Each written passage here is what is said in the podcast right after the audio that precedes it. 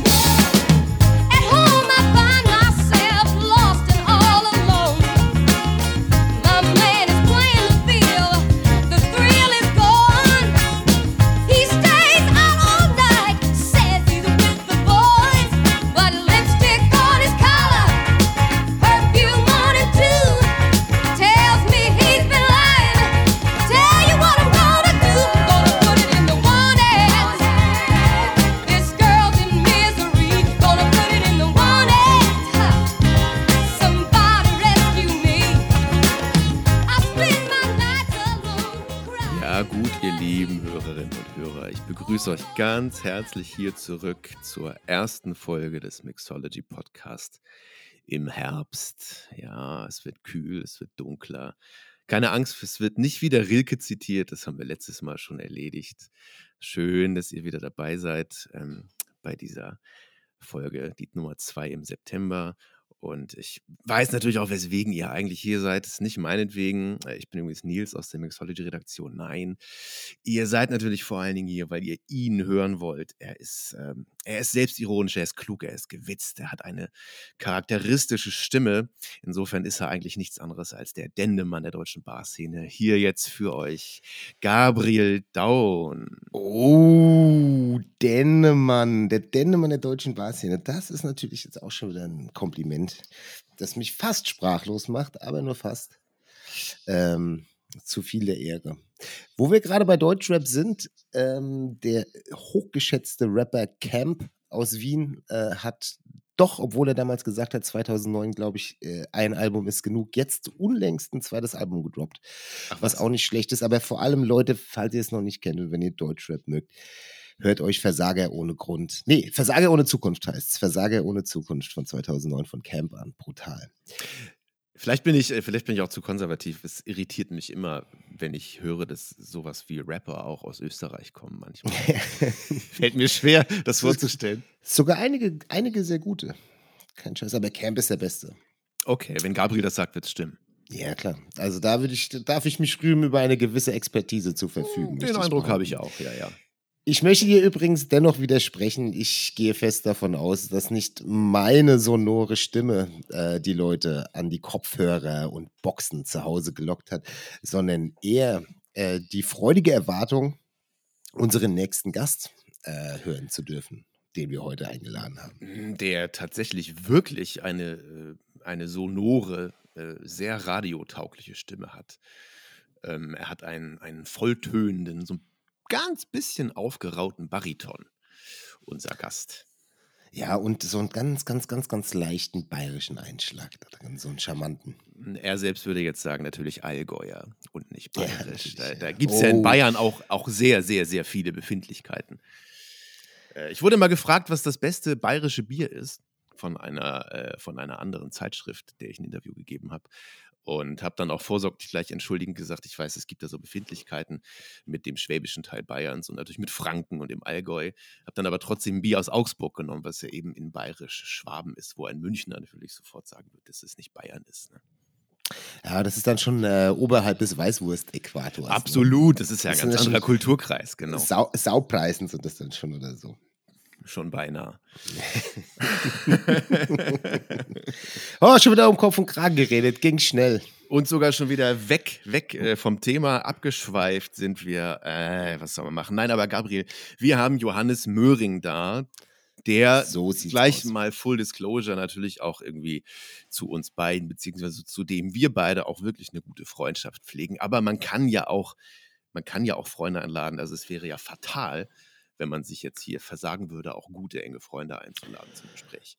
Ja, und wir haben ihn ja nicht eingeladen, um hier so ein paar äh, alte Anekdoten auszutauschen, über die nur wir lachen können, sondern wir haben ihn natürlich eingeladen, weil er zu einem sehr interessanten Thema, das, glaube ich, viele interessieren wird, ähm, einfach auch veritabel Auskunft geben kann. Das ist wohl wahr. Bevor wir das Thema gleich noch kurz äh, ansprechen, ähm, für die Leute, die, warum auch immer, nicht in Grundzügen mit Johannes Möhring vertraut sind. Ähm, Gabriel, vielleicht spielen wir Ping-Pong. Also, Johannes Möhring kommt, wie wir schon gesagt haben, aus dem Allgäu und hat als junger Mensch zunächst erstmal eine ganze Weile Theaterwissenschaft studiert. So sieht's aus. Ich weiß gar nicht, was seine erste gastronomische Station gewesen ist. Ich habe ihn kennengelernt als Bartender des äh, damals schon berühmt-berüchtigten Teams Mötri äh, in der Cortina Bar des äh, Cortina Hotels in der Lederer Straße in München zusammen mit äh, Dietmar Petri hat er da ein kongeniales Team gebildet und seitdem ist er, glaube ich, auch so ein bisschen auf der Landkarte Absolut. des Also, in Deutschland. also das war ja die Zeit, als das Cortina wirklich mit zu den also absolut führenden Bars in Deutschland Ja, gehört. so Kann man so aus. sagen, mit, mit äh, Holger Groll ja auch damals. Stimmt, der da auch noch Ja, gearbeitet? und ähm, jetzt übernehme ich wieder. Also er ist ähm, äh, äh, neben seiner Tätigkeit als Bartender tatsächlich auch ein ausgebildeter Sommelier, womit er jetzt nicht hausieren geht, aber es ist eben ein weiterer Aspekt in seiner, sagen wir mal, in seiner Kompetenzmappe sozusagen. Und das Team Mötri war dann später nochmal woanders zusammen. Ja, und zwar in der Schumannsbar, ne? Da haben sie auch nochmal zusammengearbeitet. So ist es. Ähm, Ja. Äh, braucht man nicht weiter erklären. Äh, Würde ich sagen, von da aus ist er in die Rumors Bar in München gegangen, hat die mit eröffnet und auch äh, in großen Zügen mit geplant, tatsächlich. Korrekt, ja, genau. Und hat dann ähm, Ende 2018 eben seinen eigenen Laden aufgemacht. Also das, die Restaurantbar oder das Bar-Restaurant Menage, worüber wir ja jetzt dann gleich mit ihm auch ausgiebig sprechen werden. So schaut's aus. Denn wir haben uns gedacht, das war deine Idee, Gabriel. Was ist so die große Punchline? Äh, worüber sprechen wir gleich mit Möhring? Naja, also das war ja schon öfter Thema, ähm, die Verbindung von Essen und Getränken ähm, und verschiedene Herangehensweisen und Stoßrichtungen haben andere kundige Gäste ja schon gegeben. Johannes hat halt wirklich ähm, geschafft, tja, also da ist es wirklich schwer, so wie du es eben schon umschrieben hast. Es ist eigentlich mehr eine Bar als ein Restaurant, so fühlt sich zumindest an, wenn man im Menage ist. Ähm, aber man kann da halt echt über Gebühr erstaunlich gut essen. So, und das Ja. kann man halt einfach nicht wegdiskutieren und auch nicht ignorieren. Und wenn man ins Menage geht, würde ich sagen, äh, es ist unwahrscheinlich, dass man ohne, ohne was Festes im Bauch wieder rausgeht. Und wenn es nur das sagenhafte Fried Chicken ist halt. Ne? Genau. Das war jetzt aber keine richtige Punchline, ne? die Nein, das ist keine gebracht Punch. habe. Aber nee, der, der, der, äh, der Impetus oder der Hintergedanke war halt, wir hatten zum Beispiel vor langer Zeit im Winter René Frank hier, der in seinem Coda eben auch so, sozusagen mit Drink Pairings arbeitet, bei dem aber diese Drinks zu den Dessertspeisen eigentlich eine andere Rolle spielen. Er betrachtet sie als äh, Bestandteil des jeweiligen Gangs. Genau, als Soße Folgen- sozusagen. Genau, wir hatten vor zwei Folgen halt Paul Schmiel, der das Pankrats in Mainz macht, mit dem haben wir aber tatsächlich ja eigentlich sehr wenig über Drinks gesprochen, sondern wirklich eher eigentlich über so einen sehr universellen äh, Ansatz und einen Gedanken von Nachhaltigkeit. Und wir hatten dann die Idee, dass wir tatsächlich mit, mit Möhring, den ich übrigens auch immer Möhring nenne und niemals Johannes, äh, nur so viel, falls da jemand sich wundert, äh, mit ihm tatsächlich mal einen der ganz wenigen äh, Wirte zu haben, bei denen wirklich äh, diese richtige Paarung von Speisen beziehungsweise sogar einer Menüfolge richtig mit Mix, äh, Mix, Mixgetränken äh, echt eine Rolle spielt. Und, und das äh, führt, finde ich, zu einem echt sehr vielfältigen, interessanten Austausch mit ihm. Er gibt da ja sehr, sehr viele Einblicke, wie das eben so entsteht. Ja, und ich würde mir auch ehrlich gesagt wünschen, dass es mehr solche äh, Betriebe gibt, äh, in denen man gut trinken und gut essen kann. In der Tat, ja. So. Also wer in München ist, hinda, hinda, hinda. ja. Wir gehen jetzt auch hin da. Ja. Oder? Ich bin ganz aufgeregt übrigens. Ich weiß noch gar nicht, was ich anziehen soll. In äh, zwei Wochen sind schon Awards. Das sind Awards. Oh, und du bist in der Jury und musst auf die Bühne und einen Preis übergeben. Oder sogar zwei. Ja, gerne. Mhm, Mache ich, mhm. mach ich gerne. Hat er recht, der Gabriel, haben wir fast vergessen. Hier die Marke spielen ist doch Grundkurs. Grundkurs im Medienschaffen. Leute, Genau. klar, das ist In- der, Werbe, der Werbeblock jetzt. In schnell. zwei Wochen, ihr Lieben, äh, sind die Mixology Bar Awards zum ersten Mal nach dreijähriger Pause wirklich wieder mit einer richtigen Gala, mit Champagner, mit mit Freudentränen, mit viel Umarmen und einfach Beisammensein von vielen, vielen guten, lieben Menschen, die die Barszene in den letzten Jahren vorangebracht und geprägt haben. Falls ihr wollt, es gibt noch ein paar Tickets. Ähm, schaut sonst mal auf awards.mixology.eu, wenn ihr sowieso wegen des Barkonvent Berlin vielleicht in der Stadt seid. Ähm, möglicherweise habt ihr ja Lust am Sonntagabend äh, mit uns zusammen äh, einige der besten BartenderInnen und Bars, die es so gibt, zu prämieren. Aber jetzt gehen wir wirklich rüber zu Möhring, denn wir haben schon wieder viel zu lange geredet. Ich bin sicher, uns springen im Intro immer richtig viele Leute ab. Ja, was soll ich hier sagen? Da kann ich jetzt keine Rücksicht drauf nehmen. Zehn Minuten sind zehn Minuten. Äh, die Tradition äh, erwartet es trotzdem von uns und vielleicht auch äh, einige Hörer und Hörerinnen. Was haben wir denn da gerade gehört? Das war Äh. ein bisschen, bi- bisschen, bisschen luftig, so Luftikus-Musik heute. Äh, jetzt muss ich doch noch natürlich wieder über die Musik sprechen. Das ist eine Band, die heißt, äh, also ist aus den, äh, ich glaube, späten 60ern, frühen 70ern, Honeycone. Ja.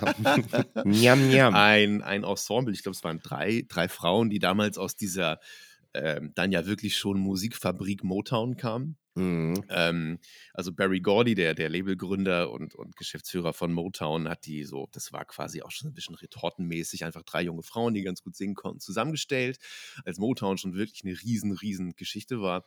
Und die haben sehr beschwingten Kram gemacht. Ähm, teilweise was Interessantes in den Texten, aber schon immer mit so einem kleinen feministischen Einschlag, was natürlich für die damalige Zeit durchaus bemerkenswert gewesen ist. Es bleibt natürlich Zuckerpop. Ähm, sie haben auch einige Coverversionen gemacht, eine ganz, ganz coole Version auch von Son of a Preacher Man. Äh, gibt es auch von denen tatsächlich, wer das mal suchen möchte. Ähm, wir hören jetzt The Want Ads, ähm, ein äh, Song, in dem es um, sagen wir mal im weitesten Sinne, Dating und äh, ja, Bekanntschaftsanzeigen geht. Wer älter ist, erinnert sich noch dran. Früher hat man. Ja, like wer es noch kennt. Früher hat man nicht bei Tinder oder Parship nach Bekanntschaft gesucht, sondern eine Annonce in der Zeitung aufgegeben. Darum geht es in dem Lied. Es passt einfach. Es ist beschwingt, es passt irgendwie zu Möhring, es passt auch zu dem Track, den er sich später wünscht. Und wer sozusagen mit der, äh, der musikalischen Formsprache äh, bekannt ist, wem das irgendwie vertraut vorkommt, ist äh, für Honey Cohn hat Barry Gordy damals, der kluge Hund, äh, das gleiche Songwriter-Trio angesetzt, ähm, das auch die ganzen großen Hits der Jackson 5 geschrieben hat. Ähm, also Daher weht der Wind. äh, da war ein Konzept, aber jetzt haben wir oh, fast zwölf Minuten geredet, Gabriel. Wir gehen jetzt mit Honey Cohn rüber ins Menage zu Johannes Möhring und hören uns Jawohl. hoffentlich alle gleich wieder. Bis dann. Ab nach München.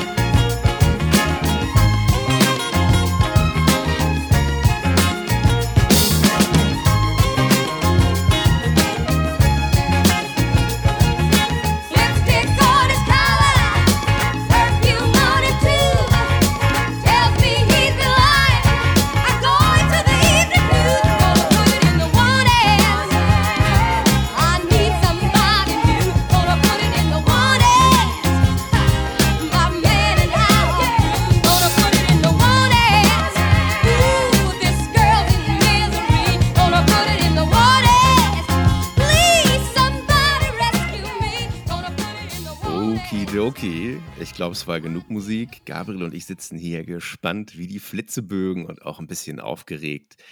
Äh, Er ist auf der äh, Shortlist der kommenden Mixology Bar Awards mit seiner Menage Bar. Nicht nur einmal, sondern zweimal nominiert als Bar des Jahres in Deutschland und als Restaurantbar des Jahres. Manche nennen ihn auch den allgäuerischen Ryan Gosling. Und jetzt sitzt er hier für euch, Johannes Möhring. Hallo, hallo. Das ist ja also, so wurde ich noch nie vorgestellt. Das merke ich mir. Vielen Dank. Knaller, ey. Herzlich willkommen geschehen. meiner Seite. Brutal. Johannes, schön, dass du bei uns bist, dass du dir heute die Zeit äh, nimmst, mit uns ein bisschen zu plaudern. Es wird mal wieder eine Restaurantfolge, würde ich sagen, in Anführungszeichen. Ne? Ein bisschen zumindest. Naja, äh, eine Restaurant- und Barfolge. Wir bringen da mehrere Sachen zusammen. ne? Wir haben schon mal mit einem äh, Restaurantbetreiber gesprochen, der sich mit Drinks auseinandersetzt. Wir haben vor zwei Folgen mit einem Restaurantbetreiber gesprochen, der sich sehr viel mit Nachhaltigkeit auseinandersetzt. Und heute sprechen wir mit einem Bar- und Restaurantbetreiber, bei dem die beiden Sachen wirklich sehr stark zusammenkommen. Kann man das so sagen, Möhring? Das kann man auf jeden Fall so sagen. Also es ist so der mittlerweile äh, wirklich der Spagat zwischen spät abends eine Bar betreiben ähm, und äh, einem Restaurant zu betreiben mit all den Sachen, die auch im Hintergrund dranhängen, ja.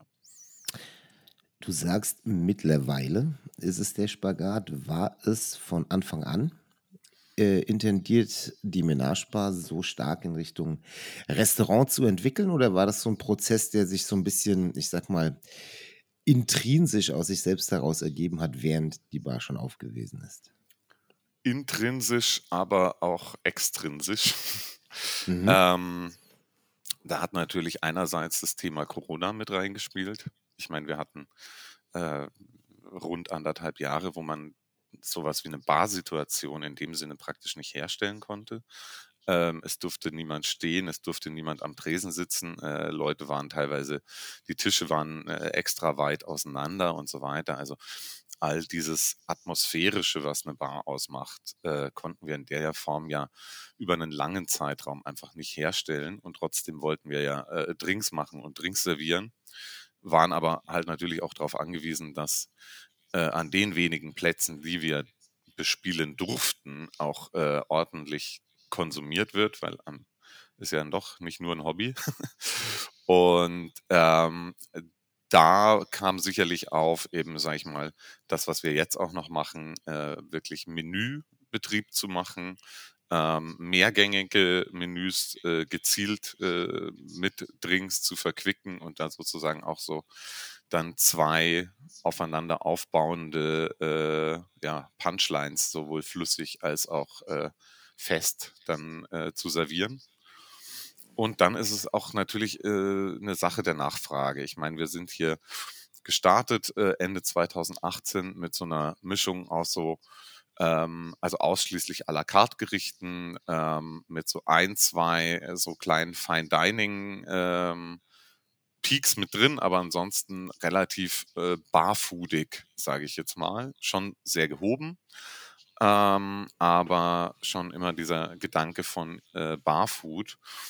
Und mh, dann hat sich das natürlich auch so ein bisschen ergeben, dass die Leute im Endeffekt äh, unser Konzept, was wir jetzt, äh, sage ich mal, relativ ausgereift haben, ähm, sozusagen nachzufragen, bevor es da war.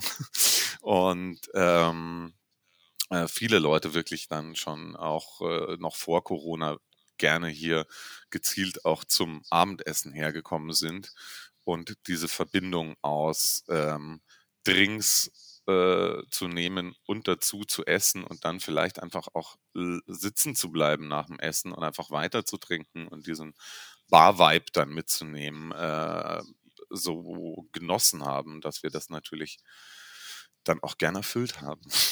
Ist auch so ein bisschen standortbedingt, würde ich behaupten.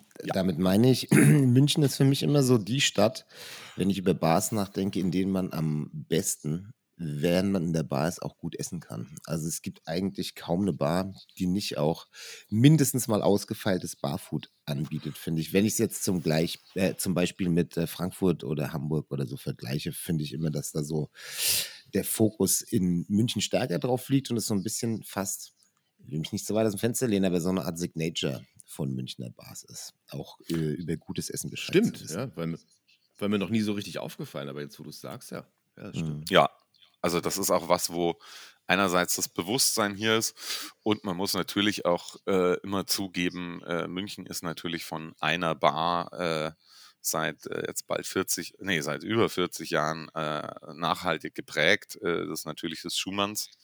Ähm, und das äh, unterschätzt man vielleicht ein bisschen, wenn man von außerhalb Münchens kommt. Aber zum Beispiel ähm, äh, viele Läden orientieren sich zum Beispiel auch preislich am Schumanns. So, ähm, Mhm.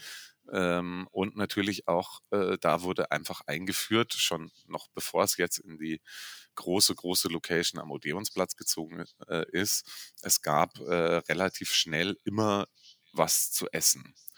Und äh, das haben dann auch, sage ich mal, Bars, die äh, jetzt danach gekommen sind und auch schon sehr, sehr lange bestehen, wie hier in direktester Nachbarschaft äh, zu uns das Pacific Times beispielsweise, wo man ja auch äh, sowohl stabile Drinks als auch sehr gut essen kann, ähm, einfach so weitergeführt. Und dadurch ähm, hat es natürlich einerseits eine gewisse Erwartungshaltung ähm, bei den Leuten, ähm, bei den Leuten geschürt. Also viele Leute mögen einfach dieses Ding, dass du äh, im gleichen Laden Aperitif, Abendessen und, versam und vers versacken kannst in München. Und ich meine, das hat sich natürlich äh, ja dadurch so ein bisschen eingebürgert. Und ähm, da, da sind wir, sage ich mal, vielleicht so ein bisschen so der, der, das wilde, das, äh, das wildeste, neueste äh, Ding in, in einer relativ langen Liste. Das finde ich deswegen interessant, weil ich eigentlich äh, hätte fragen wollen, ähm, ob diese beiden ähm, Kosmen, also einerseits irgendwie Cocktailbar zu sein und andererseits auch Restaurant mit einem gewissen Anspruch, ob diese beiden ähm, Bereiche manchmal jetzt zum Beispiel vor allen Dingen so an, an späteren Wochenendabenden äh, miteinander kollidieren oder nicht. Ähm, aber jetzt wurde ja selber irgendwie auch schon thematisiert hast, dass gerade der Münchner Gast das ja eigentlich sogar einigermaßen kennt. Ähm, nehme ich das zwar eigentlich weniger an, aber mich würde trotzdem interessieren, was da so eure Erfahrungen sind. Es ist schon ähm, eine Sache, sag ich mal, wo so auch so ein bisschen Fingerspitzengefühl ist. Verzeihung. Also weil, weil, äh, entschuldige, ich unterbreche, man denkt ja so ein bisschen irgendwie, keine Ahnung, an, an dem einen Tisch sitzt noch irgendwie ein Pärchen, äh, ist gerade beim Hauptgang, irgendwie beim späten, beim späten Abendessen, irgendwie so ein Date am Samstagabend, 22 Uhr. Und, äh, und einen Meter weiter am Tisch stehen aber irgendwie schon äh, drei, vier Leute, die irgendwie mittlerweile ganz gut eingeladen haben und vielleicht ein bisschen Radau schlagen. Das, das würde mich so interessieren, ob sowas stattfindet, ob das eher der Einzelfall ist oder wie, wie die Gäste damit umgehen. Die Situation, sage ich mal, gibt es natürlich, dass irgendwie an einem Tisch noch Leute essen und am anderen Tisch irgendwie schon eine Schnitte getrunken wird.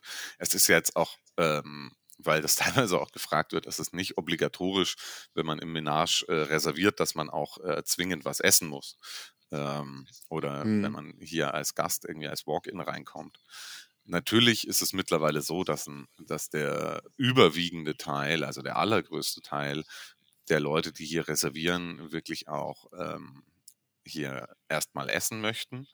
Ähm, aber es macht natürlich dann auch, sage ich mal, so ein bisschen eben diesen Vibe aus, ähm, dass es eben nicht wie in einem Restaurant ist, wo jeder Tisch äh, eingedeckt ist und dann setzt man sich hin und isst und alles geht immer so 100% gediegen äh, vor, vor sich hin, so, sondern ähm, dass wir immer sagen, äh, man kann hier auf, würde ich sagen, sehr, sehr gutem und sehr kreativem Niveau wunderbar essen.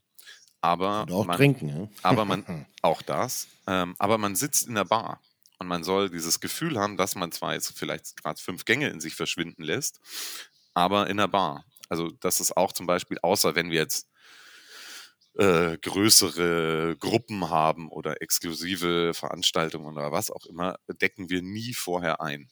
Also es, man wird nie in einen Laden äh, bei uns kommen, wo die Tische eingedeckt sind und das Wasserglas und das Weinglas auf dem Tisch steht.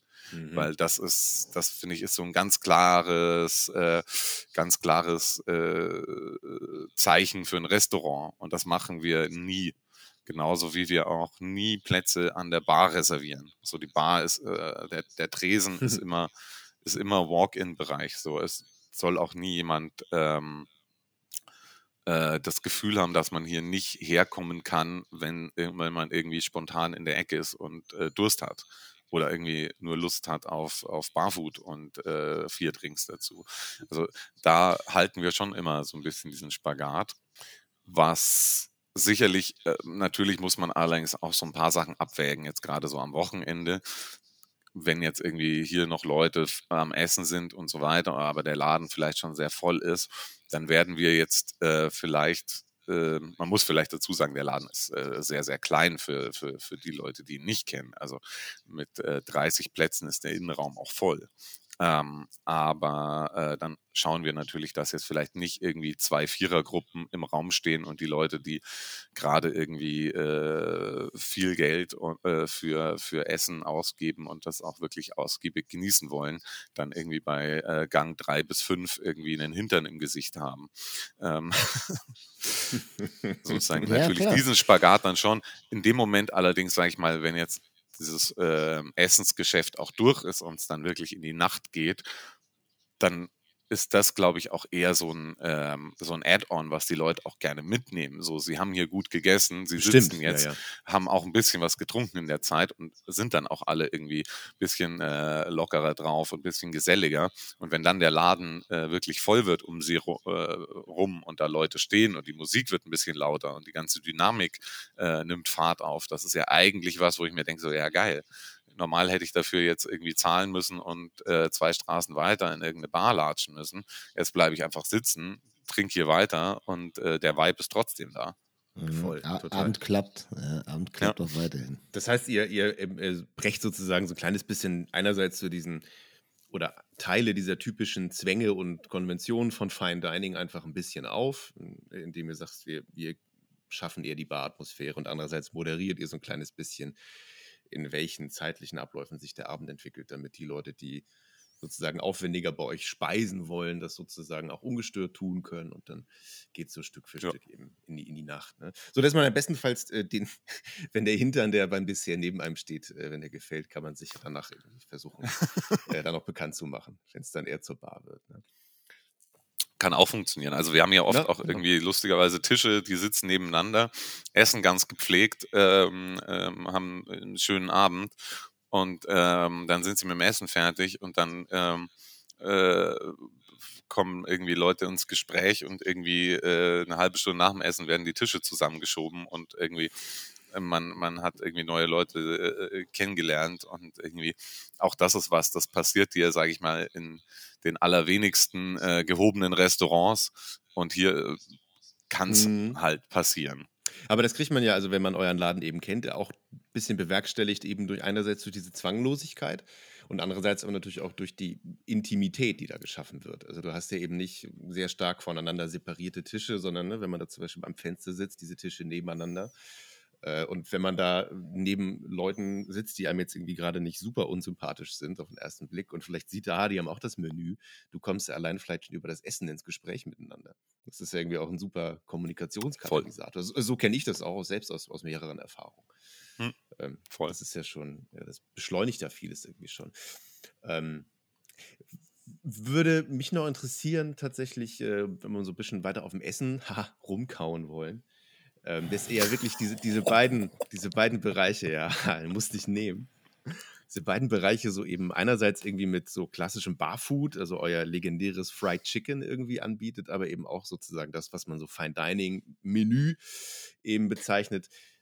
Ist das schwierig, das in Einklang zu bringen? Also jetzt irgendwie einmal, einmal was die Kommunikation nach außen angeht, aber auch tatsächlich so rein praktisch gefragt, so für die, für die Küche, also sich sozusagen mit beiden Aspekten auseinandersetzen und beides vorhalten zu müssen.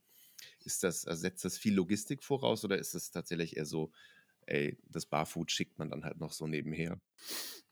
Ähm, das hat schon gewisse Herausforderungen, weil, wie schon angemerkt, der Laden ist nicht wahnsinnig groß und auch die Küche ist nicht wahnsinnig groß. Ähm, wer, also da, wer die Küche mal gesehen hat, wird das bestätigen. Ja. Ja. ähm, von, von daher ist, ist das natürlich schon auch eine Sache, ähm, wo sowohl das Küchenteam als auch der Service äh, ge, ge, gefordert ist, das schon auch eine, eine, eine Spur zu, zu, zu steuern. Ähm, dass da ähm, man, äh, es ist vielleicht sicherlich herausfordernder als jetzt in manchen äh, größeren Küchen mit irgendwie sechs bis zehnköpfiger Crew. Ähm, wo jeder, sag ich mal, äh, relativ stumpf seinen Posten abarbeitet, dass, da, dass man das, unter, das dann auch wirklich unter einen Hut zu bekommen. Ähm, und klar, da gibt es schon einfach Momente, wo, wo man natürlich dann auch teilweise ein bisschen an der Grenze kratzt. Und ähm, vielleicht sind wir dadurch auch eine eine Spur weniger flexibler als jetzt manche große Restaurants, dass wir, also wir können Wir haben zum Beispiel zwar immer ein vegetarisches Menü alternativ vorhanden, aber zum Beispiel spontan vegan oder spontan glutenfrei kriegen wir einfach nicht hin. Geht, geht nicht. So. Ähm, oder auch irgendwie ganz wild kombiniert. Wir können nicht immer alle äh, Gerichte aus dem Menü auch selbst à la carte anbieten. Ähm, so und da müssen, sage ich mal, auch die Gäste uns dann, sage ich mal, ein bisschen entgegenkommen. Wobei das äh, eigentlich, wenn man Mhm. das sauber kommuniziert, auch kein, keine Schwierigkeit im Normalfall ist. Und natürlich ist es einfach dann auch das Game zu sagen, okay, du musst natürlich dein Angebot ähm, auch ein bisschen tight halten. Ähm, es sind immer so drei bis vier Barfood-Gerichte, die sozusagen steady und immer da sind. Und dann ist es das Menü und daraus eben meistens auch noch so drei, vier, zwei bis vier Gerichte, sage ich mal, die auch jederzeit à la carte dann vorhanden sind. Und das ist dann auch machbar. Natürlich ist im Menü selbst auch ein relativ äh, sportlicher Wechsel mit drin, dass es äh, dann auch für Leute, die häufiger kommen, nicht zu langweilig wird. Ähm, und aber, aber klar, das ist logistisch auf so einem kleinen Raum schon eine Herausforderung. Einerseits für, für Luke äh, und seine Gang in der Küche, andererseits dann aber auch kommunikativ für die Bar und den Service, um da wirklich zu sehen, dass man äh, Wartezeiten, äh, Unglück und äh, eine Küche, die irgendwie den Freischwimmer macht, äh, vermeidet. Ja, bekommt ihr aber gut hin. Ich bin auch neidisch, ähm, ehrlich gesagt, so äh, auf München dann in dem, in dem Fall. Ich würde mir wünschen, dass es wirklich viel, viel äh, mehr Städte gibt, in denen das viel klarer gelebt wird. Natürlich ist es wahrscheinlich auch so, du musst halt das Glück haben, irgendwie eine wenigstens teilkonzessionierte Küche irgendwie schon in deiner Bar, die du angemietet hast, zu haben äh, wenn du dich irgendwann äh, unterwegs dazu entschließen solltest, ich könnte mal Essen anbieten. Viele Bars äh, haben das ja gar nicht eingepreist und gar nicht die räumliche Kapazität allein, das irgendwie anzuschieben. Nur ist es dann tatsächlich, ich habe es ja schon mal gesagt, ich habe das, äh, finde es in den USA auch so geil. Halt wirklich. Und selbst wenn es einfach nur gut gemachtes ähm, einfaches Barfood ist. So. Es macht einfach Spaß und äh, am Ende des Tages ist es eine gute Entscheidung auch äh, von Seiten des Betreibers, weil wenn jemand sagt, oh, jetzt hier nach dem vierten Drink habe ich irgendwie ein bisschen Knast. Äh, in Berlin geht man dann eine Currywurst essen oder einen Döner. So in München bestellt man sich halt einfach eine Portion Fried Chicken am Tresen. Das ist schon ein Unterschied. Ja. Das wäre möglich, ja. Ja, dafür braucht man natürlich auch so einen Mr. Luke the Cook, ne? der sich darum kümmert. Ich Ja, habe eben gesagt, äh, nach dem, nach dem vierten Drink. Luke Rogers hier. Grüße, Grüße, Grüße. Ich habe gerade gesagt, nach dem vierten Drink, äh, dass es nicht unter den Tisch fällt. Äh, trinken kann man bei euch ja auch, wie schon, ich sag mal, am Anfang angeklungen ist. Ähm, wir hatten hier schon mal äh, einen Gast, äh, René Frank aus dem Coda in Berlin, der, ähm, naja, ich sag mal, Drinks, Cocktails eher so als, mh, ich sag mal, ein Teil des jeweiligen Ganges oder Gerichts interpretiert hat. Also im Endeffekt so ein bisschen die Soße zum Gericht. Bei euch ist es ja anders. Also das Barmenü, das ihr habt und die Drinks, die ihr macht, könnten natürlich auch ohne die Küche jederzeit in jeder Bar ähm, bestehen. Es ist aber trotzdem so, korrigiere mich, wenn ich falsch liege, äh, ihr bietet eine Drinkbegleitung an. Also anstelle von Wein kann man, wenn man bei euch Menü ist, auch Drinks bestellen. ja. Wird es häufig wahrgenommen? Ähm, wie wird es, wird es von den Gästen gutiert? Ja, also das ist schon auch, ich würde sagen, roundabout bei der Hälfte der Menschen, die Ah, wow. äh, sich durchs Menü äh, mampfen, die möchten auch diese Drinks. Ich meine, mittlerweile wissen die Menschen grundlegend, dass man, wenn man hierher kommt, irgendwie ähm, ein bisschen off the beaten track geht, sowohl Mhm. äh, von der Küche als auch von den Drinks. Ergo gehen auch viele Leute, sage ich mal, mit dem äh, Gefühl hier schon rein, heute einfach mal gustatorisch durchrollen und äh, führen lassen. Und die sagen dann, äh, klar, volle Dröhnung. Also dann auch Drinks. Also das wird wirklich ähm, gut wahrgenommen. Ähm, ähm, das wird äh, auch auch sehr, sehr, sehr positiv in den allermeisten Fällen. Ähm, das einzige Bedenken, was manche vorher äußern, weil sie natürlich irgendwie bei Drinks irgendwie dann vielleicht gleich irgendwie so Whisky, Sauer, Größe und Heaviness im Kopf haben und sie denken, okay, wenn ich mir jetzt äh, so fünf solche Getränke einbaue, dann äh, falle ich nach dem Dessert einfach rückwärts um. Ähm, und zwar nicht, weil ich so vollgefressen bin. Ähm, Bin ich nicht mehr da, wenn die Musik lauter wird. Gut, das ist ja Aber- eine Befürchtung, die auch nachvollziehbar ist. Ne? Total, aber natürlich, ich meine, auch sowohl vom Alkohollevel als auch ähm, jetzt rein von der Aromatik äh, ist das natürlich dann auch schon von uns so ausgewogen, dass jetzt, sag ich mal, da ähm, man nicht weit drüber geht über äh, das, was man auch nach einer äh, Weinbegleitung, sage ich mal, an Alkohol zu sich genommen hätte. Und aber auch, dass man nicht, äh, ist auch sehr wichtig, dass man sich nicht aromatisch über, überlädt. Weil auch das Hm. kann man ja machen, dass einfach das, äh, dass es dann einfach äh, too much ist und irgendwie ein Gast so gefühlt sich äh, jetzt äh, den Mundraum einfach äh, final derangiert hat, weil er irgendwie fünfmal äh, zu viel Säure drin hatte und dann irgendwie äh, in, in Summe schon äh, fast, 20, fast 20 cl äh, Zitrussaft zu sich genommen hat oder weiß Gott was. Also Mhm. auch das irgendwie Mhm. versuchen wir eben so ein bisschen ausgewogen äh, zu halten, was uns äh, meines Erachtens auch relativ gut gelingt. Aber es ist wie gesagt schon was, was die Leute auch äh, sehr gutieren und sehr äh, gerne wahrnehmen. Ähm, und ich meine, was, was wir auch sagen, so, ähm, wenn dann Leute irgendwie das erstmalig sehen und vielleicht noch nicht so ganz auf dem Schirm hatten, äh, oder fragen, ob die Trinkbegleitung eine Weinbegleitung ist. Meinen sie, nee, das sind wirklich Drinks, Cocktails, ähm, weil äh, das können wir deutlich besser. Ich meine, also ich glaube, bei den Drinks sind wir schon relativ weit vorne in dieser Stadt, aber äh, Weinkeller gibt sicherlich sehr viel spektakulärere. Na gut, das heißt ja nicht, dass euer Weinkeller jetzt nicht Spaß machen würde. Ne? Also ich kann aus eigener Er Erfahrung das klein. Gegenteil bestätigen. Ähm, ich finde es sehr spannend, was du gerade sagst, und da schließt sich für mich die Frage an, ähm, ob es bei euch, wenn ihr Drinks entwickelt, mit eurem Team vielleicht ähm, so eine Art zweigleisiges Fahren gibt. Also denkt ihr beim Entwickeln von Drinks äh, immer so direkt am Anfang mit, ah, das wird halt eher ein Drink, der, der sich als, als Speisenbegleiter eignet, oder aber das ist halt eher ein Standalone-Drink, oder ergibt sich das dann einfach so, ihr sagt, wir haben am Ende die Karte mit irgendwie, keine Ahnung, acht bis zehn Drinks und suchen uns dann raus, was zum Menü passt. Das würde ich sehr spannend finden, wie da so euer Ansatz ist. Denn ihr entwickelt Nee. ja extrem aufwendige Drinks. ja, nee, aber die äh, werden tatsächlich unabhängig voneinander gemacht. Ähm, Ja. die Drinks Okay. zum Menü sind auch so nicht in der Karte. Mhm. So. Und Okay. ähm, ist auch immer, sage ich mal, zumindest flüssig ein kleines Menü Surprise. Ähm, die sind auch sozusagen nicht in absolut niedergeschriebener Form. Ähm, wechseln auch dann teilweise.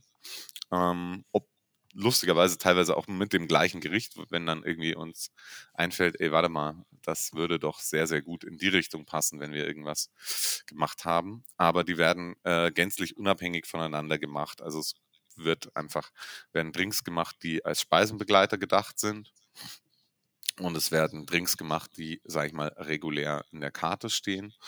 Was sicherlich schon auch äh, stattfindet, ist, dass wir versuchen, die Drinks, die auch regulär in der Karte sind, ähm, so ein bisschen ähm, immer neu zuzuordnen, dass wir uns wirklich Gedanken machen, was funktioniert äh, vorm Essen, was funktioniert während dem Essen, was funktioniert nach dem Essen, ähm, zu welchem Zeitpunkt würden wir was äh, empfehlen. Das ist sicherlich ein Gedanke, den sich andere Bars nicht machen müssen und äh, auch nicht äh, wollen wahrscheinlich. ähm, aber das ist natürlich schon auch eben so ein Punkt, äh, den wir uns dann, sage ich mal, bei den regulären Drinks, wenn sie fertig sind, überlegen. Allerdings die von der Karte machen wir wirklich als Standalone-Sachen Mhm. eigentlich. Und erzähl mal ein bisschen konkreter, weil du gesagt hast, ähm, ihr versucht im Endeffekt Drinks zu machen, die sich als Speisenbegleiter äh, eignen. Woran, or- also orientiert ihr euch an bestehenden Konzepten, was zum Beispiel Drinkstilistiken oder so anbetrifft? Orientiert ihr euch eher daran, wie Weine funktionieren? Ähm, was sind so die Zutaten, zu denen man häufig greift, wenn man speisenbegleitende Drinks kreiert? Ich vermute mal, so Fassstärken, äh, äh, Fassstärken Whiskys kommen eher selten vor, ist klar.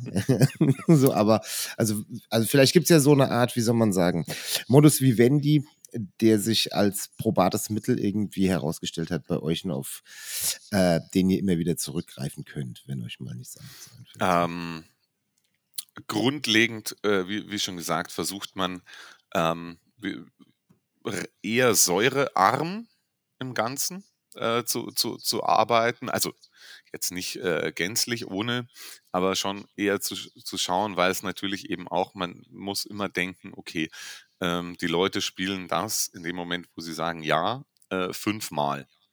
Ähm, dann, wie vorhin schon kurz angeschnitten, wenn man dann nach fünf Drinks irgendwie halt 20 Cl äh, Zit Zitrussaft in sich drin hat, dann äh, Ja, ist der Nacht. Abend, dann ist der Abend auch gelaufen und äh, das Sodbrennen bringt dich ins Bett. Ähm, genauso natürlich auch eben die Alkohollast. Ähm, ergo bauen wir eigentlich eher um, sage ich jetzt mal, ähm, natürliche Zutaten drumherum. Die Spirituose oder der fortifizierte Wein oder was auch immer, was den Alkohol reingibt, ist erstmal eigentlich äh, der, der zweite Gedanke. Einerseits greift man natürlich immer mal wieder auf, sage ich mal, weniger hochalkoholische Sachen zurück, wie Portwein, Sherry, Wermut, äh, Wein, den man einfach dann in einem Drink einflechtet und so weiter oder dezente Mengen äh, Basisspirituose. Aber das Zentrum ist dann eigentlich immer eher die Aromatiken, dass wir sagen, okay, wir haben wir, wir wollen da irgendwie zum Start was bisschen Anregendes. In der Küche äh, geht es in die und die Richtung. Da müssen wir äh, das so ein bisschen, äh, wollen wir es ein bisschen aufgreifen und dann sagen Mhm. wir, okay, lass uns da jetzt irgendwie auf blöd äh, Estragon, Orangenblüte und Kirsche verarbeiten. Äh, keine Ahnung, ob das passt. Mir ist nur gerade so äh, aus den Rippen gezogen. So und das ist eher dann der Ansatz, dass wir sagen, okay, das sind die Aromatiken und dann überlegen wir uns, okay, wie wir das einflechten, wie wir es äh, balancieren, ähm, ob wir da irgendwas äh, äh, kochen, destillieren, äh, Ultraschallen, whatever. Ähm, aber der, der grundlegende Gedanke ist erstmal, glaube ich, auch sehr nah an der Küche zu sagen, das ist der Geschmack und erst deutlich später äh, dann die Frage, äh, welche, welche Spirituose äh, wird's, weil eigentlich ist die nur Trägermaterial. Verstehe. Mhm. Das ist übrigens auch ein Gedanke, den ich grundlegend bei Drinks äh, eher empfehle.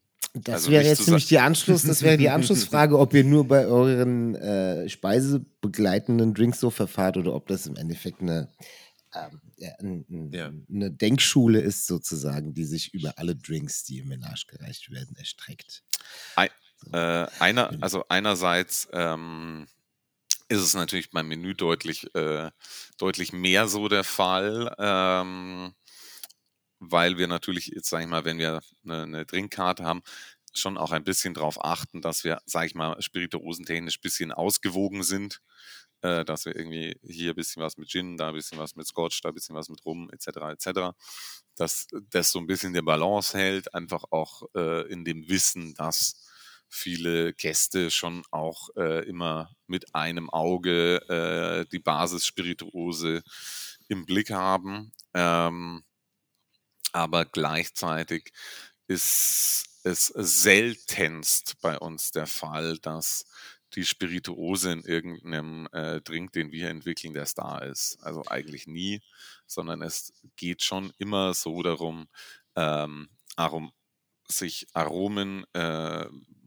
grundlegende Zutaten zu nehmen und ähm, die dann mit Hilfe von Spirituosen unter anderem äh, bestmöglich herauszuarbeiten.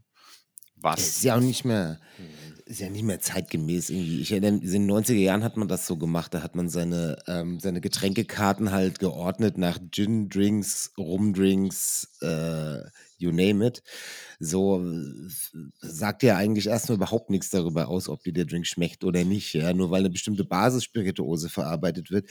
Das ist der erste, der erste Gedanke. Der zweite, ähm, die dann in Barbüchern häufig vorherrschende Einteilungen in Aperitivdrinks, Digestivdrinks und so, das bei dir ja auch angeklungen äh, ist, schon zu sagen, wir überlegen uns bei unseren Drinks, den würden wir eher nach dem Essen anbieten und den eher davor, ist eine Sache, die einerseits sinnig ist, aber finde ich innerhalb des Erlebnisses in einem Restaurant oder einer Bar völlig uninteressant. Also dafür sind ja die Bartender da, Gäste, die quasi einfach, ich trinke nur Gin-Drinks oder äh, ist, wie viel Uhr haben wir? Okay, ich kann jetzt, ich muss jetzt Aperitif trinken, so, das ist ja völlig falsch. Ja, das killt ja schon die Hälfte irgendwie des Potenzials äh, des Spaßes, der da stattfinden kann. Ich habe auch zwei Gedanken. Einerseits finde ich es ganz witzig, was äh, du eben gesagt hast, Möhring. Ähm, hier nehmen wir ein bisschen Scotch oder Gin oder was auch immer. Ich finde es ganz spannend, weil ich daran dachte, das ist ja irgendwie so, ein, so eine kleine Analogie ist sozusagen zu dieser irgendwie klassischen französischen Menügeschichte, bei der man sagt, es gibt ja so diese bestimmten Zutaten, die dann eigentlich im Menü auch nur einmal auftauchen dürfen. So, dass du sagst, du hast dann halt nicht zweimal Reh oder du hast nicht, hast nicht zweimal den gleichen Fisch oder so, sondern dass man äh, jetzt nicht sagt, wir müssen unbedingt fünf Spirituosenkategorien in diesen Begleitungen unterbringen, sondern dass man sagt, man macht das allein der, der Varianz halber. Das fand ich eigentlich ganz witzig. Ähm, und was ich noch spannend finde, ähm, zu sagen, man denkt eben da bei der Begleitung weniger so in, in den klassischen Drink- oder Spirituosenkategorien, sondern versucht sich auf Aromenkonfigurationen einzustellen. Also sei es jetzt, weil man irgendwie Harmonie erzeugen will oder so einen komplementären Kontrast zur Speise. Das ist ja schon auch zumindest in gewisser Weise dann ähm, eine kleine Parallele eigentlich zu dem, was ja auch ein klassischer Sommelier macht, der sich ja eigentlich auch Gedanken macht, was für ein Wein kann ich zu welcher Speise irgendwie passend hinstellen, oder? Ja. Ähm, einerseits, ähm, klar, der Sommelier überlegt sich auch, ich meine, äh, jetzt äh, auch um an zwei Gedanken anzuhaken, die so ein bisschen verflochten sind. Ähm, der Sommelier denkt sich ja auch nicht, alles klar, dann nehme ich Chardonnay. Ich meine, Genau. die, die, Bandbre Genau. die Bandbreite Genau. ist äh, ungefähr von, recht, äh, ja, von, ja. von X bis Y ist es unendlich, zum Beispiel bei manchen Rebsorten. Und so ist es, finde ich, ja auch bei, bei eben diesen Trinkkategorien. Selbst wenn du nur, wenn du sagst Aperitif, Digestiv, der eine trinkt vorm Essen Negroni und äh, der andere hat es dann doch eher irgendwie samtig und, und lieblich und sagt so, ja, irgendwie eher sowas äh, ganz äh, Frisches, Leichtes. Ähm, das sind dann, äh, oder nach dem Essen noch viel mehr. Der eine sagt irgendwie, ich möchte gerne nach dem Essen irgendwas Rundes, äh, irgendwas, ein Tiki-Drink irgendwie, was ja auch völlig in Ordnung ist irgendwie. Der andere sagt so, naja, jetzt muss ich irgendwie aufräumen und gieße mir einen Manhattan rein. Ich meine, was ich Mhm. zwischen Mai Tai und Manhattan ist, äh, ist doch ein guter Spagat. Und beides wäre völlig äh, feiner Digestivdrink de facto. Ähm, und Mhm, so mhm. ist es ja dann auch, sage ich mal, jetzt die Analogie bei einem Sommelier, der ja dann sich überlegt, so, okay, welche Aromatik äh, möchte ich in meinem Wein, wie viel, äh, wie viel Säure äh, muss da drin sein, äh, wie, viel, wie viel Alkohol auch. Also ich meine, wenn ich jetzt irgendwie zum äh, ersten Gang 14,5 Vo- Volt Alkohol in meinem Wein habe, dann kann ich mich dann auch spätestens beim Zwischengang gehackt legen. Also das ist ja auch, auch nochmal so ein Punkt. Ähm, und das äh, überlegen wir uns äh, na- natürlich äh, auch. Also und ich glaube, wie gesagt, da ist einfach die Arbeit äh, ist sehr, sehr ähm, ist sehr, sehr nah einfach an der Küche. Das ist ja auch was, was äh, Paul Schmiel äh, in unserer Podcast-Folge vor vier Wochen ähm, schon angemerkt hat, dass auch seiner Meinung nach die Bar, und ich meine, glücklicherweise kommst du aus der Bar so viel näher an der Küche dran ist, was dann auch so Herstellungen so häufig anbetrifft. Und das schöne Tradition hier im Podcast ab und zu mal den Sommeliers auf die Füße zu treten. Äh, Sommeliers sind natürlich darauf angewiesen, dass der Winzer eine gute Arbeit gemacht hat, denn sie können eigentlich nur Flaschen öffnen ähm, und entscheiden, dass der Wein gut dazu passt. Während, ja, kommt schon, Leute, es ist doch so, müssen wir, müssen wir auch mal hier bei der Wahrheit bleiben. Äh, als Bartender haben wir natürlich die Möglichkeit, Getränke tailor-made auch auf dem Gericht tatsächlich anzugleichen. Und es ist Ja. schon ein Vorteil und gleichzeitig, das sagtest du ja, Johannes, ist man dadurch natürlich auch viel, viel näher dran an der Küche, weil es ähm, nicht nur um das Zusammenbringen, sondern halt auch um die Erschaffung von Aromenwelten gibt, die in dem Falle dann halt miteinander korrespondieren sollen. So. Kann man doch mal sagen, muss ja mal eine Lanze für die Bartender brechen. Und, dafür äh, sind wir ja hier, dafür gibt es ja diesen Podcast. Jawohl. Nee, um, um da auch kurz einzuhaken, was tatsächlich ähm, Fluch und Segen von so einer Trinkbegleitung ist, äh, im Vergleich zum Sommelier. Ich meine, der Sommelier kann sich auf, dem, auf einem relativ schmalen Korridor nur bewegen, weil was er hat, ist Wein. Klar, Wein schmeckt nicht wie Wein, aber der Korridor von Wein ist deutlich schmäler als der von einem Drink. Hm. Dadurch habe ich natürlich einerseits den Vorteil, ich kann viel breiter spielen und Leute viel besser abholen, aber ich kann auch viel weiter daneben hauen Ja. und auch viel spürbarer daneben hauen. Also wenn ein Drink nicht passt, dann schmeckt das auch ähm, jemand, der jetzt, sag ich mal, vielleicht sensorisch nicht allzu versiert ist. Das ist dann wirklich äh, relativ äh, demaskierend. Wenn ein Wein nicht 100% passt und der Sommelier aber relativ äh, charmant und äh, smart ist, den äh, an den Mann zu bringen, dann passen auch Weine, die äh, dann kann er dir auch einfach glauben machen, dass der Wein passt. Hm. Das wird bei einem Drink so sehr schwierig. Und der Sommelier wird sozusagen sich ja im schlimmsten Fall auch nie persönlich dafür verantworten müssen, dass der Wein vielleicht auch wirklich irgendwie handwerklich nicht okay ist. Ne? Äh, Es kann natürlich passieren, aber äh, davor ist er natürlich immer gefeit. Äh, der, Bar, der Bartender oder die Bartenderin eben natürlich nicht als, als sozusagen Zubereitender und Erschaffender. Bist du ja, also du bist der Urheber Ja, klar. Und, und Angreifbarer natürlich. Ne? Wenn, wenn, äh, wenn, wenn irgendwie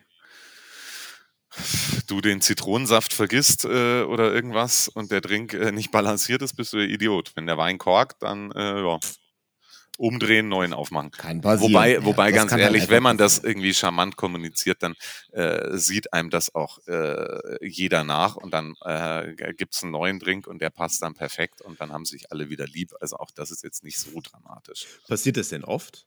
Oder Nein. ist es, ist es sicherlich eher ein seltener Fall, hätte ich jetzt angenommen. Ne? Das ist sehr, sehr selten, Ja. einfach äh, weil es, ähm, also ich kann mich, könnte mich jetzt nicht dran erinnern, ähm, einfach weil wir da auch von der Arbeitsweise äh, grundlegend an der Bar so, äh, so arbeiten, dass ein Großteil der, der Magic, sage ich mal, ähm, hier passiert, bevor die ersten Gäste reinkommen.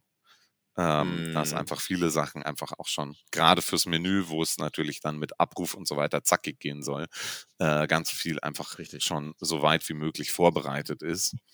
Ähm, einfach auch um die Fehlerquelle Stress und Zeit ähm, nicht, ne- nicht zu haben. Absolut. Und ich denke, es ist ja tatsächlich auch wahrscheinlich im Laufe der Jahre die Anspruchshaltung der Durchschnittsgäste oder des Durchschnittsgastes ja wahrscheinlich auch eben äh, immer weiter nach oben gegangen. Denn äh, ihr, also ihr seid ja seit ein paar Jahren auch, ihr seid als quasi fast einzige oder eine der ganz wenigen Cocktailbars in Deutschland sogar im äh, Bib Gourmand verzeichnet sogar. Schon, schon eine Leistung. Äh, was ist genau der Bib Gourmand? Vielleicht musst du es einigen Hörern Ja. noch erklären. Meines Wissens tatsächlich sogar die einzige, die sich also zumindest Cocktailbar auch selbst nennt. Ähm, äh, Mhm. es gibt, genau, äh, Bib Gourmand ist eine Kategorie im Guide Michelin, dieser Restaurantführer, der auch die Sterne verteilt. Ähm, sicherlich der by far wichtigste Restaurantführer äh, der Welt. Ohne Frage. Ähm, alle, alle Spitzenköche kriegen immer schwitzige Hände, wenn, sage ich mal, äh, es ansteht, dass die Sterne verteilt werden. Ähm, aber abseits dieser Sterne-Kategorie äh, gibt es eben noch weitere äh, Kategorien. Es gibt die äh, Empfehlungen, also wenn man einfach in diesem Guide und äh, deren Online-Ausgabe gelistet ist. Und dann gibt es die Kategorie Bib Gourmand, das äh, umschreibt der Guide Michelin in seiner sehr nonchalanten Art als äh, eine feine Küche für jeden Tag. Gut, aber die sprechen auch von, äh, von was? Bei einem Stern von einer, glaube ich, ambitionierten Küche oder so. Also die äh, Ist ein, Stern, ist, ist ein Stern nicht ein Stoppwert, zwei Ja. sind ein Umwegwert und drei sind eine Reise. eine Reise So wert. Ja, das ist, das, ursprüngliche das ist die ursprüngliche Definition gewesen. Ähm, dieses äh, Reifenhersteller-Beilegblättchens.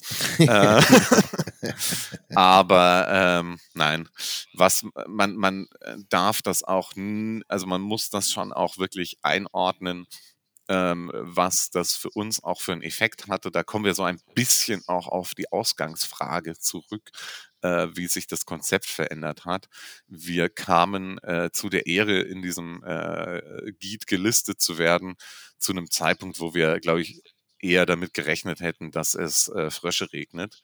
Ähm, und natürlich kommen dann auch entsprechend Leute, äh, die sonst uns wahrscheinlich sicher nicht auf dem Schirm gehabt hätten, ähm, hier Mhm. vorbei, weil kann ich auch von mir selbst sprechen, wenn ich irgendwo bin und äh, gut essen gehen möchte, mich aber nicht auskenne, ich nehme diese äh, Guide Michelin App und schaue, was, was gibt's in dem äh, Ort oder in der Stadt, weil man muss schon ehrlich sagen, ob man, also ob man diesen Guide jetzt abfeiert oder nicht, ist das eine, aber so komplett daneben hauen kann man eigentlich fast nicht. Also im Worst Case ist es, glaube ich, okay, aber in irgendeinem äh, lausigen Touri-Nap-Schuppen äh, führt ein dieser Guide nie. Und deshalb machen das wirklich auch relativ viele Leute so, was eben ähm, für uns auch nochmal das ganze äh, Essens-Business sehr gepusht hat. Und was auch äh, sehr, sehr ungewöhnlich ist, ähm, dadurch, dass wir ja so ein also wir sind ein kleiner, äh, unabhängiger Laden ähm, in der Münchner Innenstadt, ohne dass da ein Restaurant, äh, ohne dass da ein Hotel oder ähnliches dranhängt.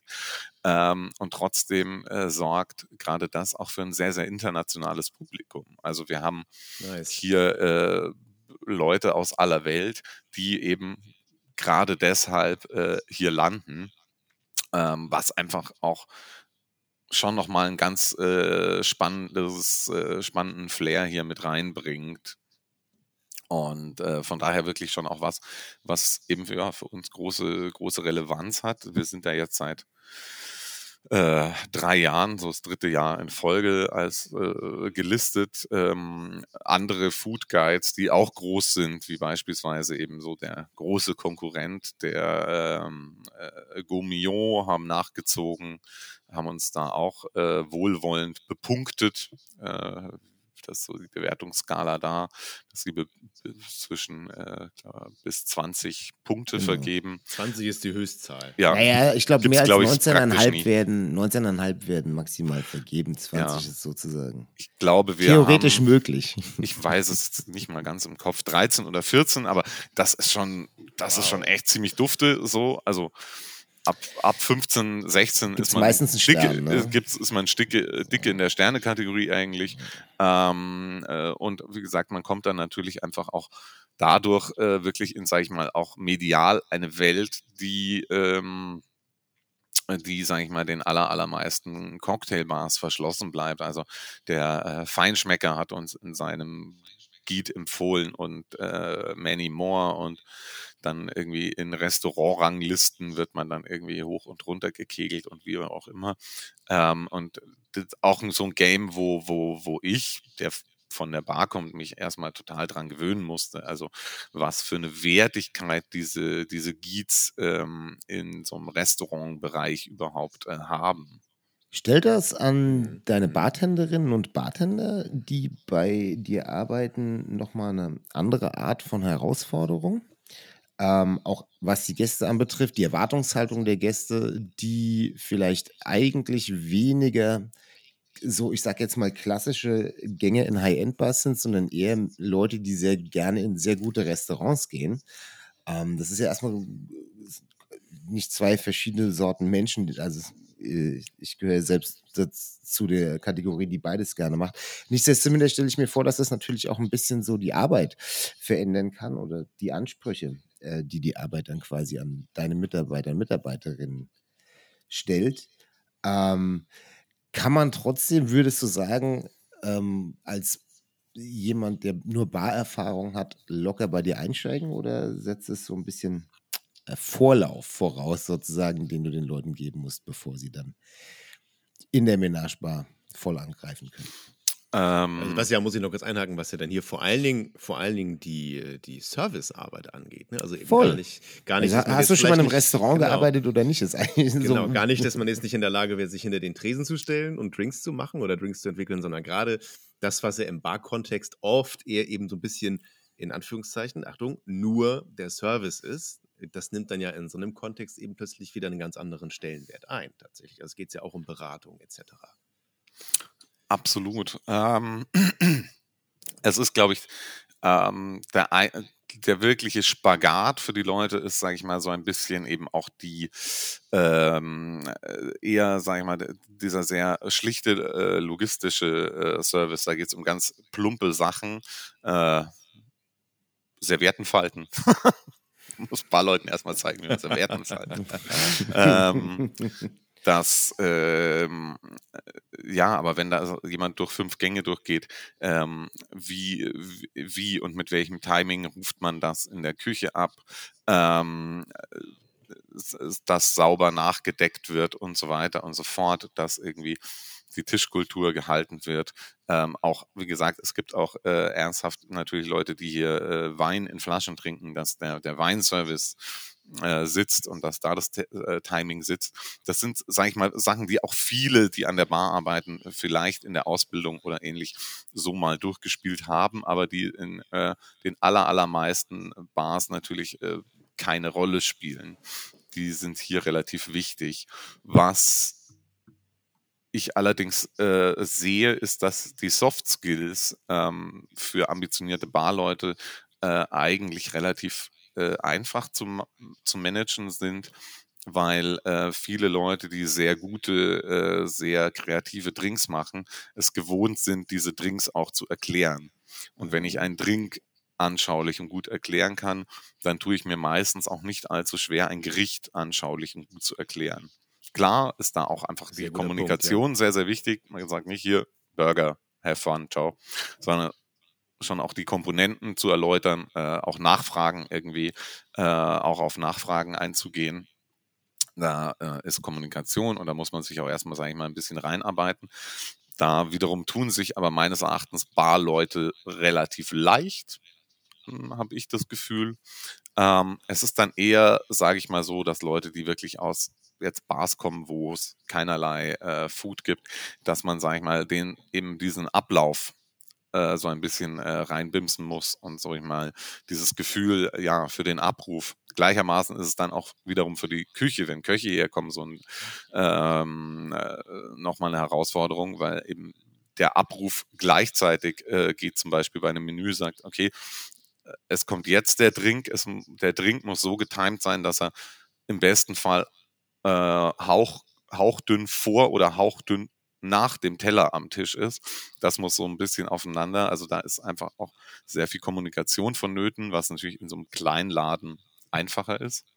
Ähm, aber auch eben nochmal für die Küche dann auch ein anderes Game zu sagen, okay, äh, es ist nicht wie, einem, wie bei einem Wein, äh, leer nachgießen. Nee, auch der muss gemacht werden, auch der muss serviert werden, auch der muss erklärt werden. Und gleichermaßen ähm, dann eben auch das Other Way Round, wie gesagt, für Bar und Küche. Allerdings bin ich der Meinung, es ist einfacher, einen Barmann Restaurantservice nahezubringen, als einem jemanden, der im Restaurant arbeitet, äh, an die Bar zu stellen.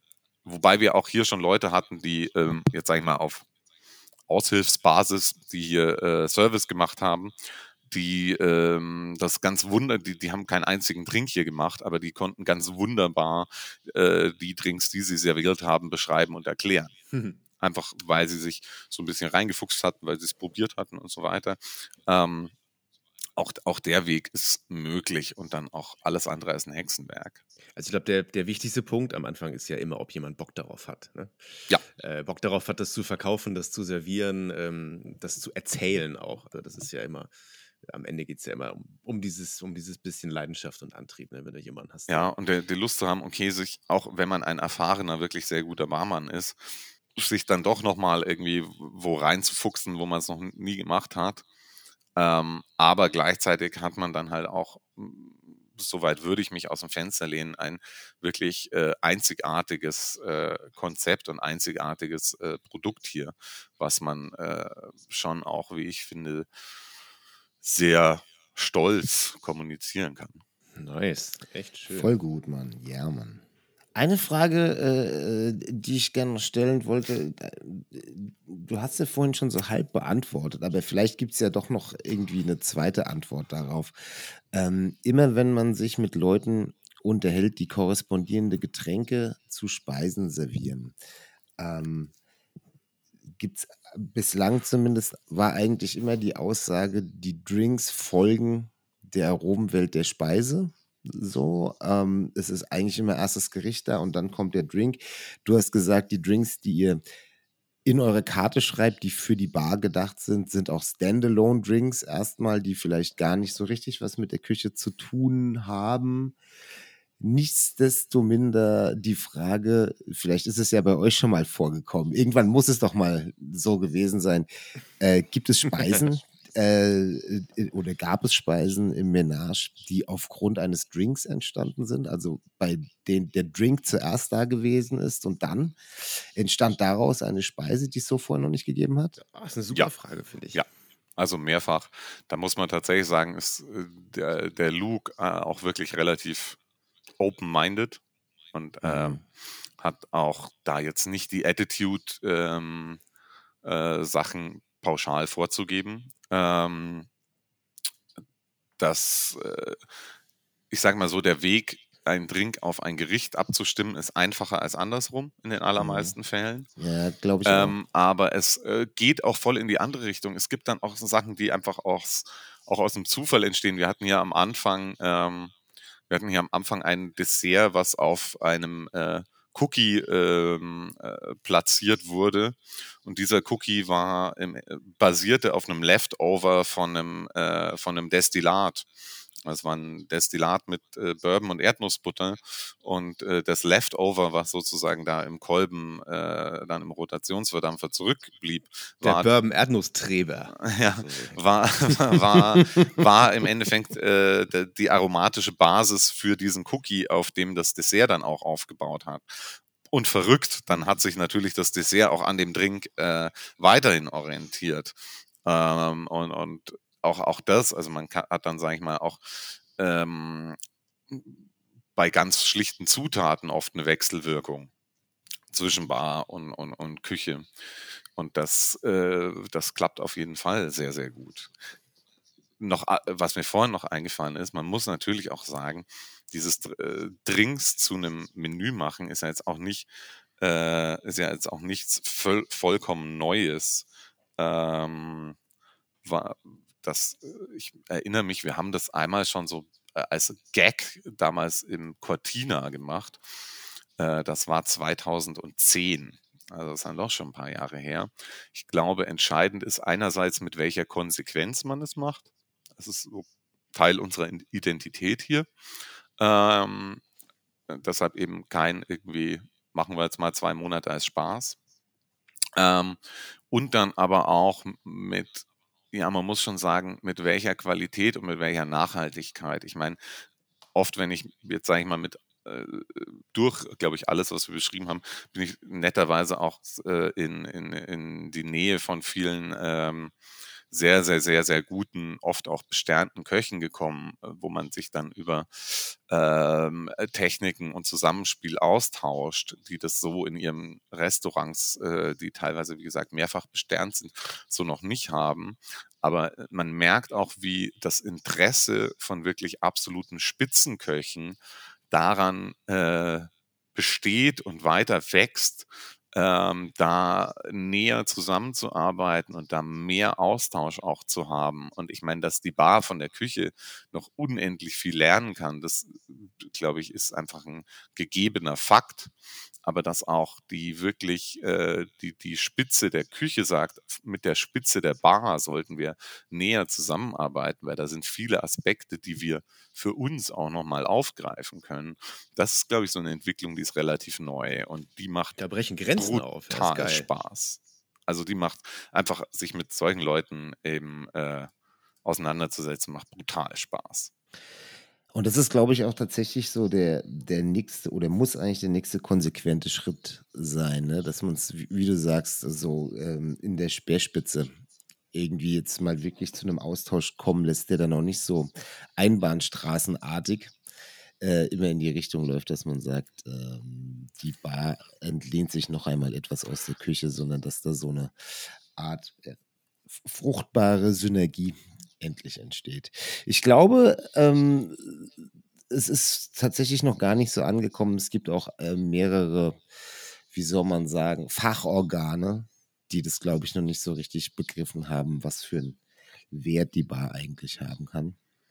Und die immer noch so ein bisschen belächelt. Aber ich denke, ähm, jetzt in diesem Jahrzehnt wird das irgendwann dann doch noch mal hoffentlich äh, intensiviert werden, dieser Austausch. Und dann auch, weil darum geht es dann ja am Ende des Tages auch das, was wir, ich versuche hier so Verbindung herzustellen, was Identität und so anbetrifft, was äh, in der letzten Podcast-Folge Jonathan gesagt hat, ne? was Exakt. Wahrnehmung der Gesellschaft äh, anbetrifft, wie Bar funktioniert, ist es, glaube ich, einfach wichtig, dass man sich halt äh, ja, auch da irgendwie ein bisschen mehr noch profiliert in der breiten Wahrnehmung. Und das ist, glaube ich, der geeignete Weg oder einer der geeigneten Wege zumindest. Ja, ohne sich gegenseitig irgendwie in die Parade zu fahren. Es geht ja gar Genau. nicht darum zu sagen, es geht ja gar nicht darum zu sagen, plötzlich irgendwie man nivelliert sozusagen irgendwie den Kochberuf oder sagt, es ist alles das Gleiche. Es ist ja völlig okay, dass man sagt, es gibt eben, äh, es gibt den Bartender oder die Bartenderin und es gibt Köche und Köchinnen. Ist ja völlig in Ordnung. Aber diese gewisse Hermetik, davon hat Johann, hat Johann gesprochen, davon hat auch Paul gesprochen in der, in der vorletzten Folge, ähm, so ein bisschen abzubauen und ähm, sich eher wie äh, verschiedene Akteure in einer größeren Disziplin zu begreifen, kann, glaube ich, äh, für die Zukunft eigentlich ein sehr hilfreicher Weg sein. Ja, und äh, für, äh, gleichzeitig auch nicht, äh, dass sich nicht Barkonzepte untereinander nivellieren. Also, Mhm. ähm, wenn ich jetzt versuche, hier technisch sehr progressiv zu arbeiten, sehr vielleicht das Rad äh, sehr weit zu drehen, dann heißt das ja nicht, dass Bars, die sehr klassisch arbeiten, äh, dass ich die gleichzeitig doof finde. Und äh, gle- gleichzeitig sollten auch Bars, die, sage ich mal, sagen wir, wir, haben eine sehr, sehr, sehr klassische Identität, ähm, glaube ich, auch müssen nicht nur, weil ich äh, irgendwelche fancy Geräte habe und versuche, so einen ein, einen Weg zu beschreiten, der noch nicht so ganz ausgetreten ist, ähm, äh, das doof finden. Also ich, ich glaube, da, da, da darf man sich gegenseitig auch sehr offen sein. Und auch das kann man von der Küche lernen. Ich meine, es gibt auf dem Spitzenniveau äh, Stilistiken, die extrem, äh, ja, fast schon futuristisch an, anmuten. Äh, und dann gibt es äh, bis heute natürlich wahnsinnig klassische Küchenkonzepte. Ich meine, gerade hier in München das Tantris, äh, eines der berühmtesten Restaurants seit äh, gefühlt 100 Jahren äh, im deutschsprachigen Raum, steht einfach für eine gewisse Klassik in der Küche, ohne aus der Zeit gefallen zu sein. So. Und äh, genauso gibt es auch Bars, die für eine gewisse Klassik stehen, ohne aus der Zeit gefallen zu sein.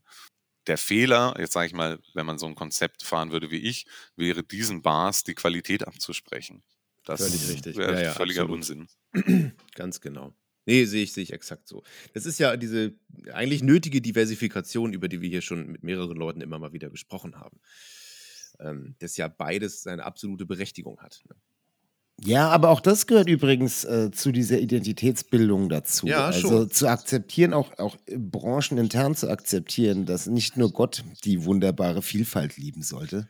Ja, sondern, Ja, und es ist am Ende, ja, ähm, am Ende ja genau das, was wir uns eigentlich ja immer wünschen, was wir hier vorleben müssen als Barleute, finde ich. Ja. Ähm, wir wir wünschen, wünschen uns von den Konsumenten, dass sie sozusagen einzelne Bars bewusster aufsuchen. Und dazu gehört ja genauso, sich erstmal selber klar zu machen. Heute habe ich eben Bock auf einen experimentellen Drink bei Möhring. Äh, ich habe aber, wenn ich äh, nächstes Wochenende in, in Hamburg bin, vielleicht auch unheimlich große Lust, mich äh, in die Jahreszeitenbar zu setzen und, und da eben drei Martinis zu verhaften. Und beides ist eben auf seine Art und Weise total großartig. Wenn du in eine, in eine, in eine ich, ich sag mal, so Forward-Thinking-Bar gehst, die experimenteller ist und die sagt, wir machen keinen Whisky Sour, ich kann etwas ähnliches machen, aber Whisky Sour, so wie du es dir vorstellst, können wir nicht machen, heißt es nicht, dass die Bar per se schlechter ist als deine Stammbar. Ähm, und umgekehrt äh, ist die Bar, die sagt, okay, von dem Drink habe ich noch nie was gehört oder weiß ich nicht, ähm, die, das Produkt können wir selbst nicht herstellen, da haben wir gar nicht die nötige Technik für so.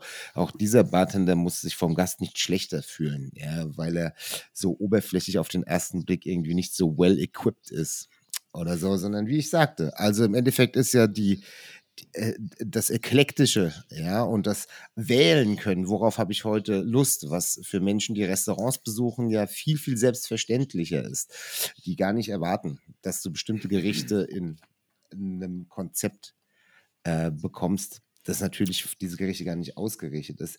Das ist, da ist die Bar natürlich im Augenblick noch vielleicht ein bisschen hinten dran. Aber ich finde gerade, also äh, Mhm. gerade Leute wie du, Johannes, mit, äh, mit dem Konzept, das du mit deinem Team verfolgst, das, ähm, sind ja im Endeffekt dabei, gerade das aufzubohren, so ein bisschen äh, und ein bisschen, bisschen zu klären, finde ich. Sehr charmant. Nils, wie, äh, wie, wie, wie geht's dir denn? Ich, ähm, hab, mir fallen jetzt gar nicht mehr so viele Fragen ein mittlerweile. Schon, und wir haben schon wieder eine spannende schon Stunde gefüllt. Ziemlich, ziemlich, viel ab, ziemlich viel abgeackert, genau, über eine Stunde voll. Ja. Und äh, Möhring hat auch äh, sehr viel preisgegeben und ein paar spannende Einblicke gegeben. Jetzt ist es aber so, wir wollen natürlich auch von jemandem, der sich vielleicht viel mit Food Pairing auseinandersetzt und jemand, der sich viel mit Ultraschallbädern und Rotationsverdampfern beschäftigt und noch anderen Dingen. Von dem wollen wir wissen, wenn er jetzt kein kein äh, Match zu einem äh, Gericht herstellen muss und wenn er auch äh, keinen neuen Drink erfinden muss, sondern wenn er sich wahrscheinlich einfach nur ähm, nach Feierabend äh, auf, die, auf diese schöne gepolsterte Sitzbank im Menage plumpsen lässt und dann Lust auf einen Drink hat. Ähm, Möhring, welchen Drink gibt es dann bei dir? Es ist in den aller, allermeisten Fällen Bier.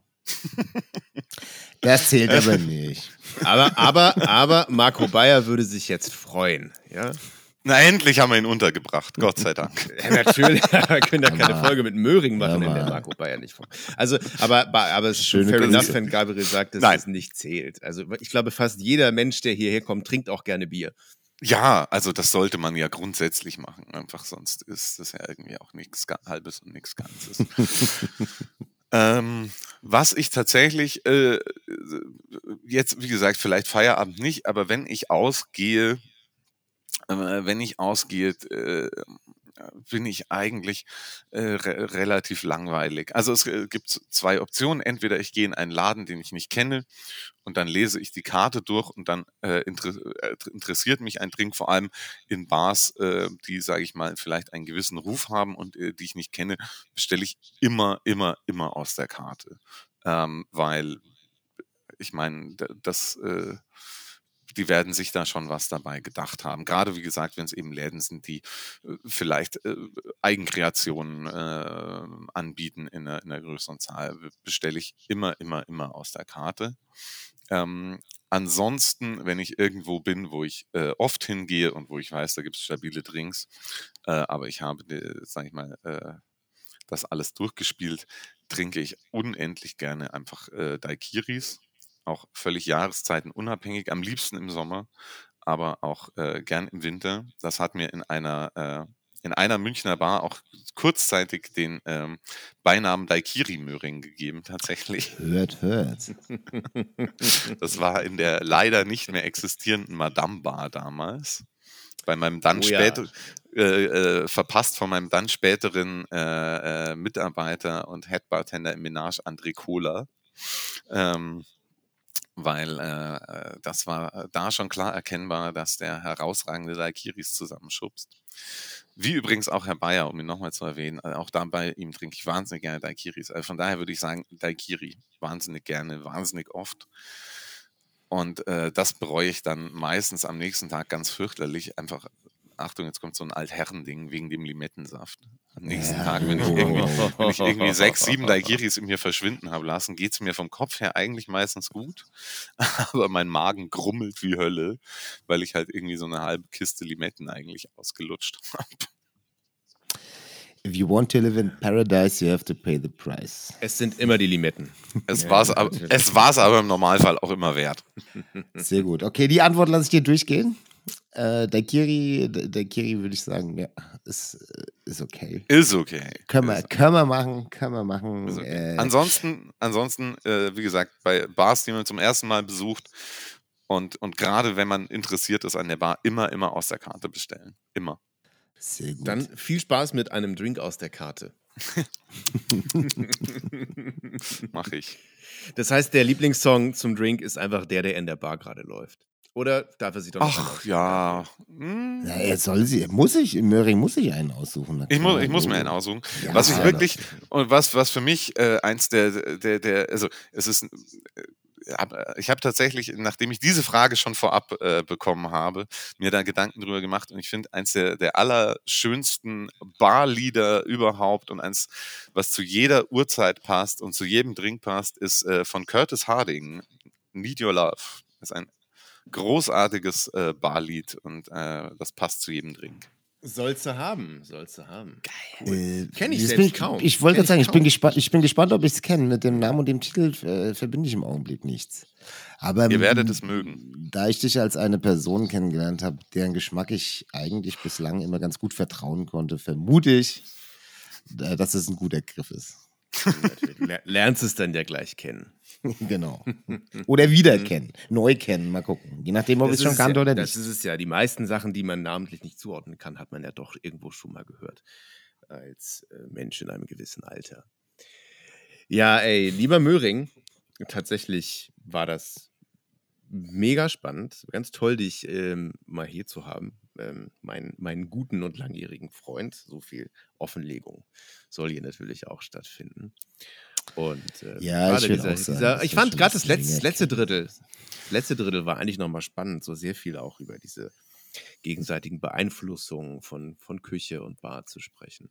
Dass da eigentlich noch sehr viel Nachholbedarf tatsächlich nach wie vor ist, wenn man sich über dieses System mal ein bisschen, bisschen tiefgreifender, tiefgreifender Gedanken macht. Fand ich super. Umso wichtiger, mal drüber gesprochen zu haben. Ich würde sagen, nicht Nachholbedarf, Potenzial. Ja. Ah, äh, die, die positive Variante. Ja. Sehr gut. Das heißt, in der, in der Menage-Bar gibt es auch keine Probleme, da gibt es immer nur Fragen. Und Herausforderungen. Ja. Oder Herausforderung. Um Gottes Willen. Und dann wird Und gemeinsam spontan an- kriege ich Lust, einen General an Manager zu erwürgen. Ja.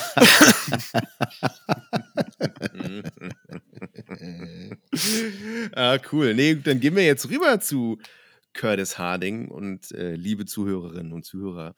Ähm, wir hoffen natürlich, dass es euch auch heute wieder gut gefallen hat. Und ähm, wenn wir uns dann in 14 Tagen wieder hören, vergesst nicht, dann ist es auch fast schon soweit. Dann ist fast schon Barkonvent Berlin.